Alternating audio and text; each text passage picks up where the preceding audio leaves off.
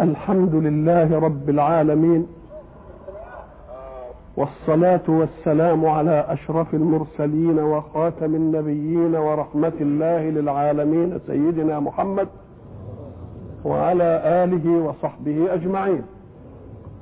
وبعد فقد وقفنا في اللقاء السابق عند خواتيم سورة الأنفال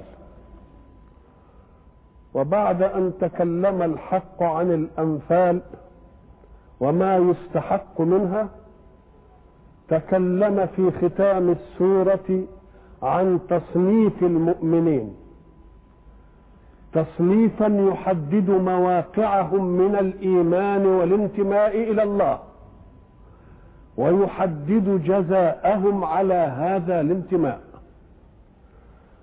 فذكر أول صنف منهم في قوله أعوذ بالله من الشيطان الرجيم إن الذين آمنوا وهاجروا وجاهدوا بأموالهم وأنفسهم في سبيل الله والذين آووا ونصروا أولئك بعضهم أولياء بعض.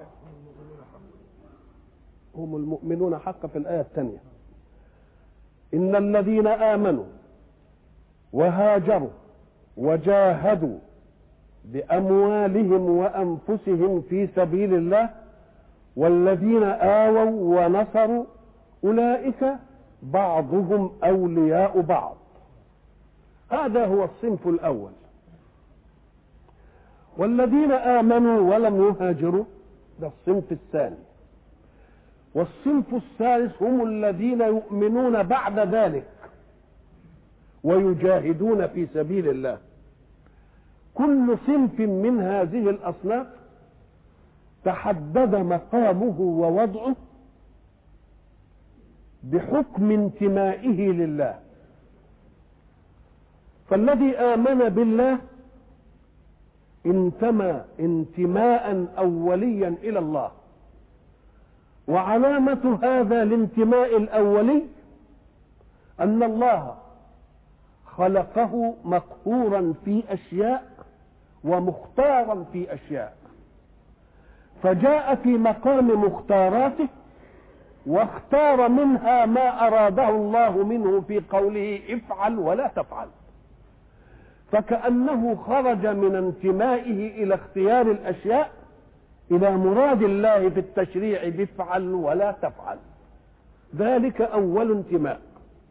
فالإيمان معناه أن تؤمن بإله له كل صفات الكمال. وأنه خلق لك الكون الذي طرأت أنت عليه ولم يطرأ عليك الكون.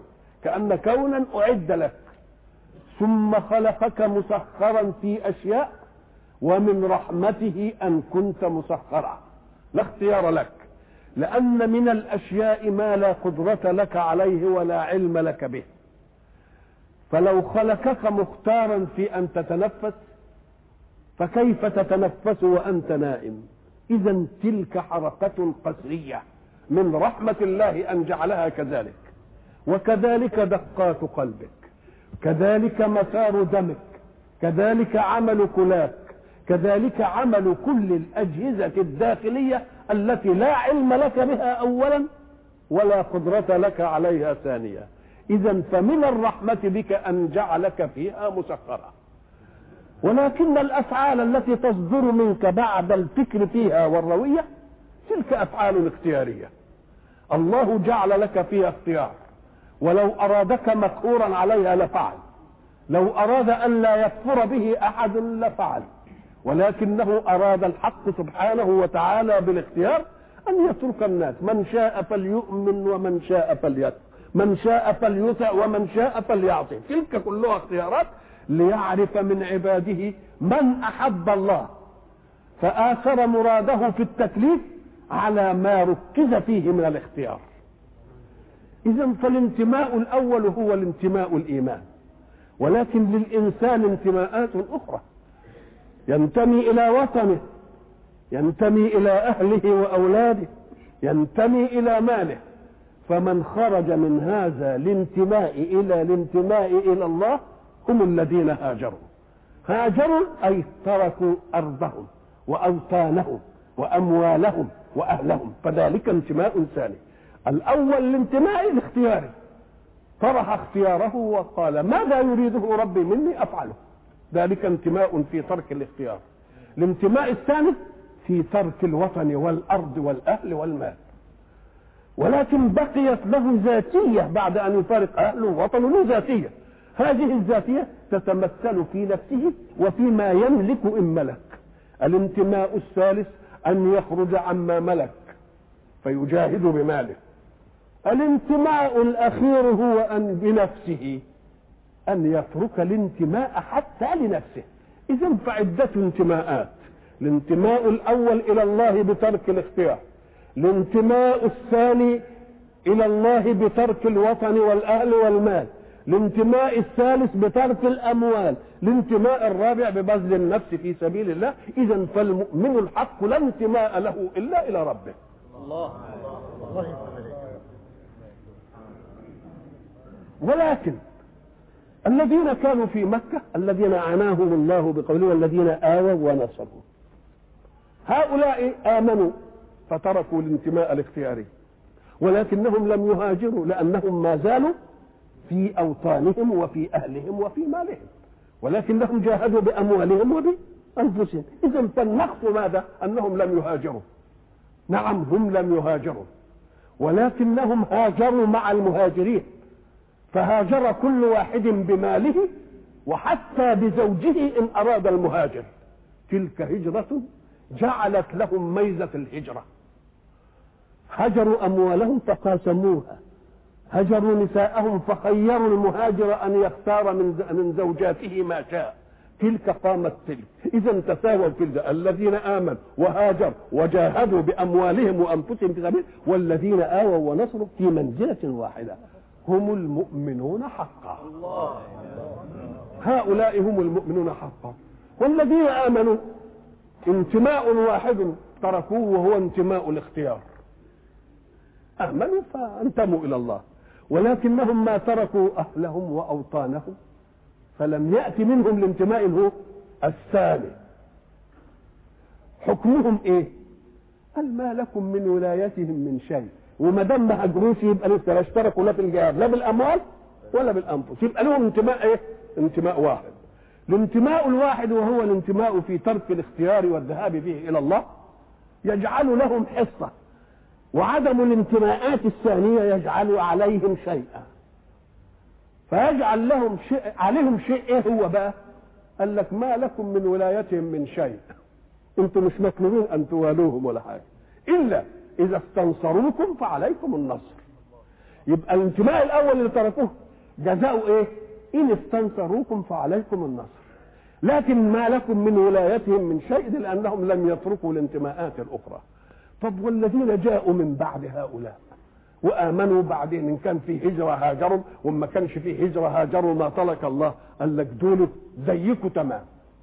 هذا هو تصنيف المؤمنين. إلا أن الملاحظة في السوره أن الحق سبحانه وتعالى تكلم عن الذين آمنوا وهاجروا وجاهدوا بأموالهم وأنفسهم في سبيل الله والذين آووا إيه؟ ونصروا.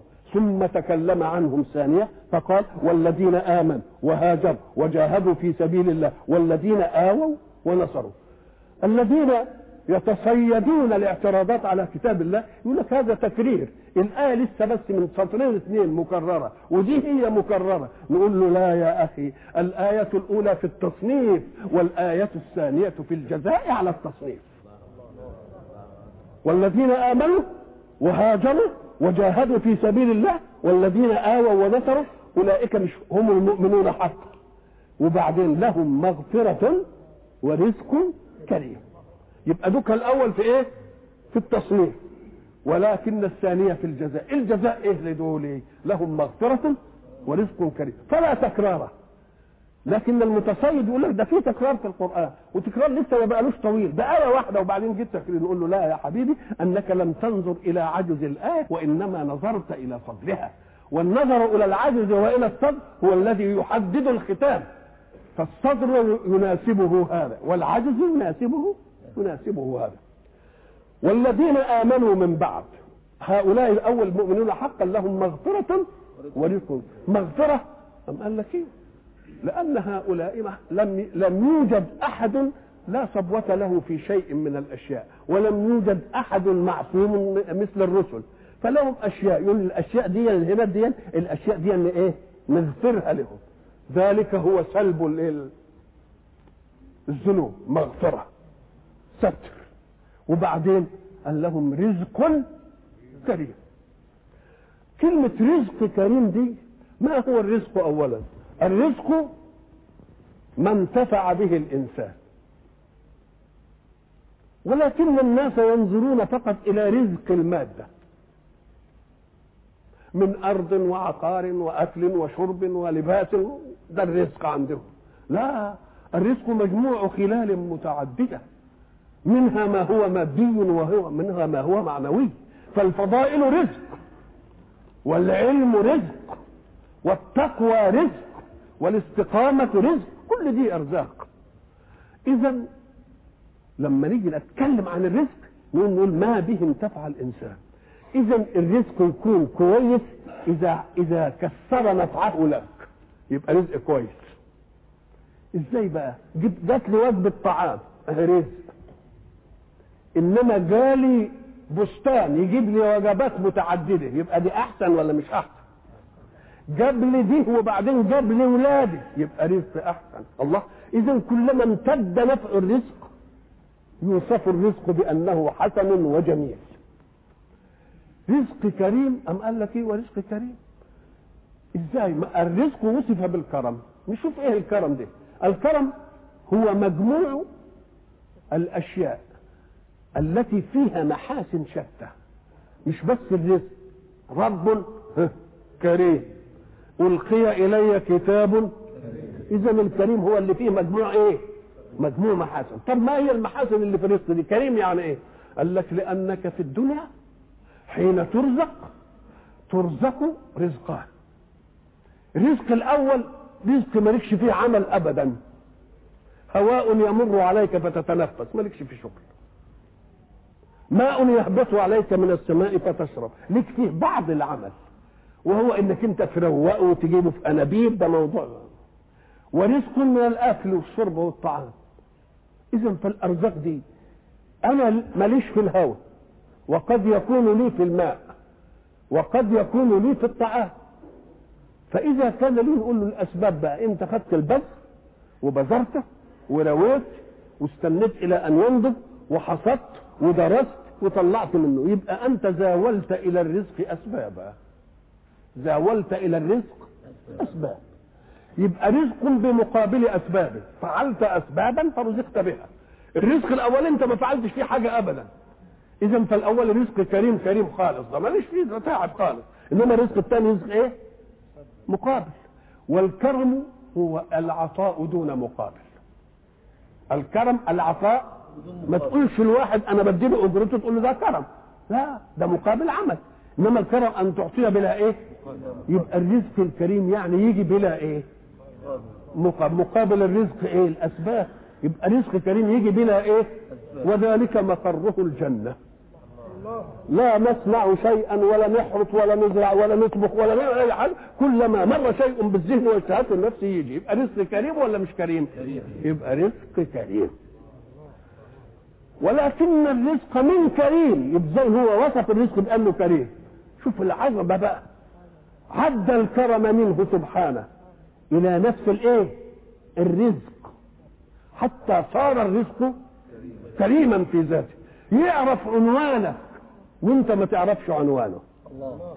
الله رزقك بمكانك أعلم منك بمكانه. قد يكون المزرعة وتزرعها وتعمل فيها حاجة على ان هيجي منها الرزق. وبعدين تيجي ريح كده تروح مطيره الدنيا كلها. ويجي لك رزق من معونه من حتة ثانية ما تعرفش عنوان إنما هو عارف إيه؟ ومعرفة العنوان. دي زي ما يكون الحق سبحانه وتعالى ضبط كونه. ضبطا يحدد للإنسان الخليفة متطلبات حياته كلها. كلها. وجعل له من الرزق رزقا مقسوما ضبطه الله عليه. كما تضبط انت المنبه على الساعة اللي انت ما بتجيش ساعة الساعة وتضرب انت الجرس. لا هو من نفسه يضرب الايه؟ كذلك الرزق. مقسوم لك محطوط كده وهو يعرف عنوانك ويتنه إيه؟ رايح لك. ولذلك تعجب. انت مثلا تأكل الأكل وتلتز به وبعد ذلك نفسك تجي لك كده فتقوم إيه؟ تخرجها بره اللي إحنا بنسميه استفراغ. تخرجها بره تقوم تلاقي طير ياخد منها نقره ونمله خدت منها نقره وحاجه الله. الرزق اللقمة اللي دخلت بقى شوف موزعه إزاي. مين اللي يوزعها التوزيع ده؟ إزاي؟ تجلس فتبول في الصحراء. تصل تنزل شوية ميه تلتفت تلاقي شجرة كانت عايزة شوية ميه خدت منها حاجتها. رزق ليه وبعدين النمل جه والحشرات يشربوا. الله رزق إزاي ده؟ معقول النظام ده إزاي؟ طب وليه؟ بلاش اللقمة الدم. الدم خلاص اللي بقى طعام وهضم ومثل وبقى خلاص. وبعدين تلتفت تلاقيك انجرحت جرح. نزل منك شوية دم. هم في جوفك إنما مش رزقك. راحوا الرزق واحد تاني. إزاي تقسيم الرزق ده؟ قال لك إيه هو الرزق؟ ربنا ضبطه بحيث يعلم المرزوق. فإنه رايح له كده لوحده. ولذلك إذا قرأت القرآن بإمعان وجدت ذلك عجيبا فيه. في قوله تؤتي أكلها. تؤتي فآتت أكلها. الله يأتيها رزقها. يبقى الرزق هو اللي بيجي ولا أنت اللي بتروح؟ الرزق اللي بيجي. فإذا كنا في الدنيا نرزق بعض الرزق بأسبابنا العمل فالرزق الكريم في الآخرة يأتي بلا بلا عمل كما يعطي الرجل الكريم الشيء بلا إيه؟ بلا مقابل. الصنف الثالث والذين آمنوا من بعد من بعد الآية دي ما نزلت بقى. وهاجروا وجاهدوا معكم. يعني في في مقام الصنف إيه؟ يبقى هم المؤمنون حقا ولهم إيه؟ مغفرة ولهم رزق إيه؟ كريم. وأولو الأرحام بعضهم أولى ببعض. نحن نعلم أن بعد الهجرة اخى النبي بين المهاجرين والأنصار وصار الواحد يرث الآخر. فلما استقر الأمر جه بعدين قال لا إحنا عايزين نعدل الميزان بقى. دي كانت فرصة لتشريع استثنائي. ولكن أولو الأرحام أولى. فلغى هذا التوارث بين المهاجرين ومين؟ وأولو الأرحام بعضهم أولى ببعض. في كتاب الله. في كتاب الله اللي هو القران وكتاب الله حدد المواريث ولا لا فيوصيكم الله إلى إيه؟ إلى آخره. إن الله بكل شيء عليم. فحين قرر التوارث بين المهاجرين والأنصار ذلك ظرف. جعله الله تعويضا للمهاجرين وتكريمة وإيثارا من الأنصار. ولكن الأمر حين استقر وعرف كل واحد ما أتاه في الرزق يبقى أولو الأرحام أولى إيه؟ أولى في كتاب الله إن الله بكل شيء عليم. وما دام عليم بكل شيء يبقى يقنن التقنين المناسب في الوقت المناسب ويلغي التقنين المناسب في الوقت المناسب. وبعد ذلك انتهت سورة الأنفال.